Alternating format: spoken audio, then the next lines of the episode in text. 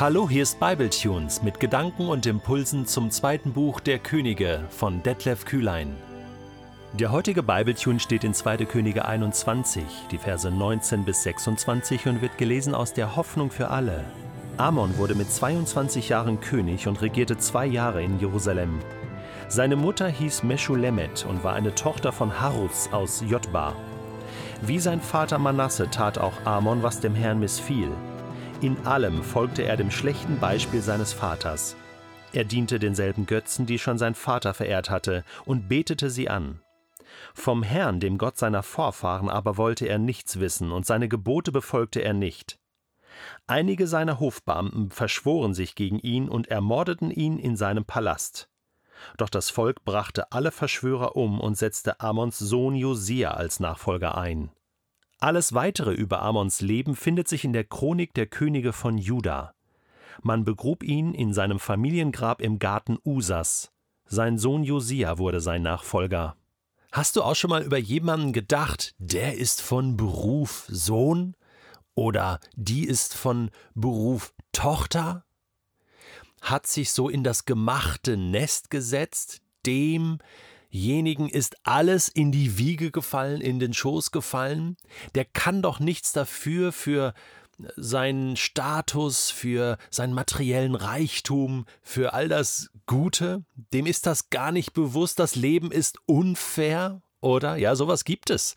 Ähm, wenn wir in Deutschland mal schauen, wie viele Menschen ähm, momentan große Reichtümer ihrer Vorfahren erben, ohne etwas dafür getan zu haben. Ja, einfach, sie sind in die richtige Familie hineingeboren und tada, ja, denen geht es gut, die haben ausgesorgt, bevor sie überhaupt angefangen haben zu leben. Äh, ja, das gibt es. Und, und die Frage ist ja immer, bin ich mir dann dessen bewusst? Also ich kann ja jetzt nicht mitreden. Ich bin, ich bin nicht von Berufssohn.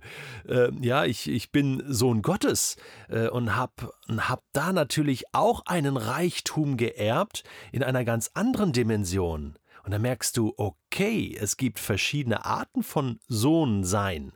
Die Frage ist, bin ich mir dessen bewusst, dass ich gesegnet bin, dass ich beschenkt wurde, ohne etwas dafür getan zu haben.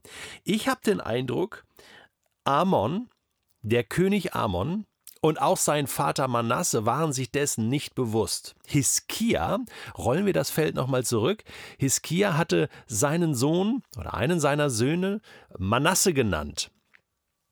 Allein der Name ist Erbe. Der Name ist Programm. Manasse äh, war ein Sohn von Josef. Und Ephraim und Manasse, beides Söhne von Josef, dem Sohn von Jakob, aus dem ersten Buch Mose, der nach Ägypten verkauft wurde und da dann Staatsminister wurde und so weiter. Dieser Josef, dieser berühmte Josef, hatte diese beiden Söhne, Ephraim, Manasse, und die teilten sich hinterher äh, als zwei Halbstämme ähm, Gebiete in Israel. Also die erbten sozusagen ähm, Land. Und so stand Manasse, dieser Name, genauso wie Ephraim, für, für einen Stamm in Israel. Und Hiskia hatte sich gedacht, ich nenne meinen Sohn Manasse, um auch da ein Erbe weiterzugeben. Ein Bewusstsein, hey, du bist Manasse, der dritte, keine Ahnung, vierte, fünfte. Ähm, du bist König in Israel, in Juda. Ähm, mach deinem Namen alle Ehre. Ja, das ist deutlich in die Hose gegangen, deutlich misslungen. Schon Manasse hat sein Erbe, nicht nur seinen Namen, sondern sein Erbe, König zu sein von Juda, mit Füßen getreten. Und Amon, sein Sohn, tat es ihm gleich. So, das ist für uns nicht, nichts Neues. Es ist mal wieder eine brutal schlechte Phase hier in Jerusalem.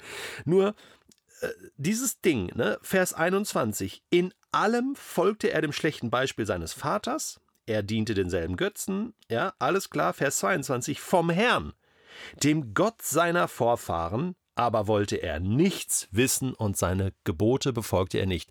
Das liest sich so locker und leicht, weil man ja vorher schon weiß, er tat, was dem Herrn missfiel, wieder so ein König. Man macht innerlich schon Haken hinter, oder? Äh, und sagst so, komm, abhaken. Hey, hoffentlich kommt noch mal was Gutes.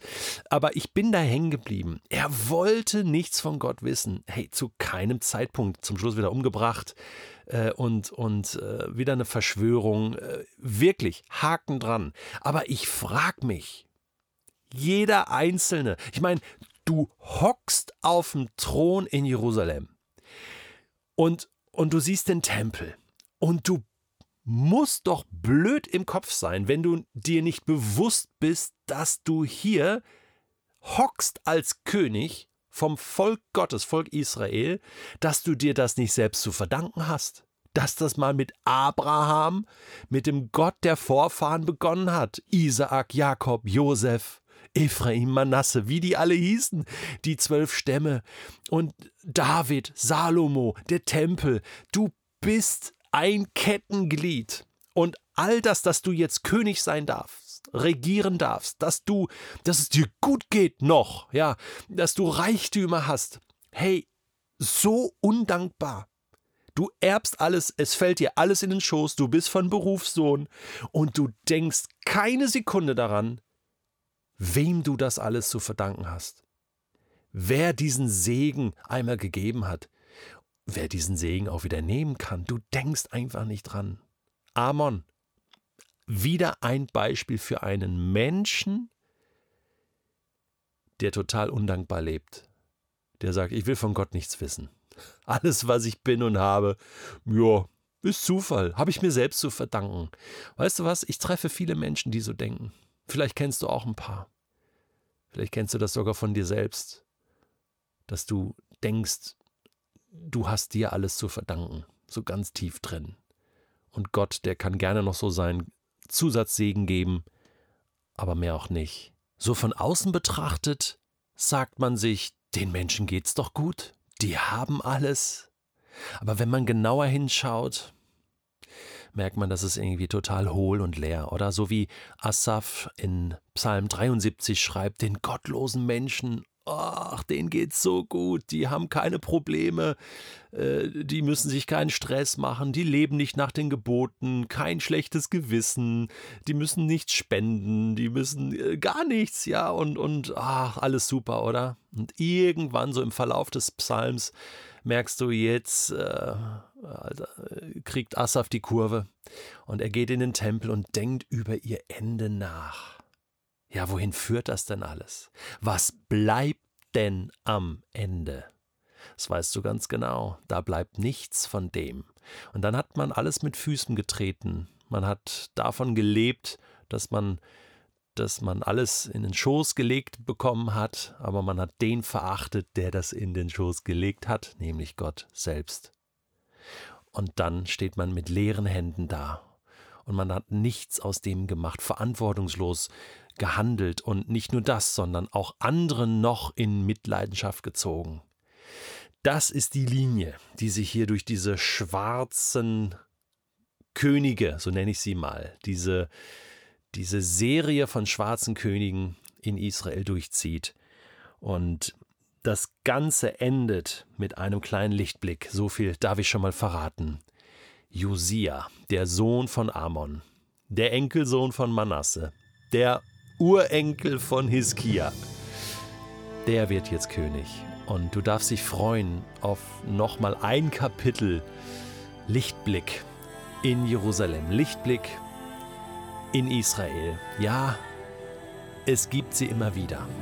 Die Männer und die Frauen Gottes, die dann doch aufstehen und sich bewusst sind, wem sie alles zu verdanken haben.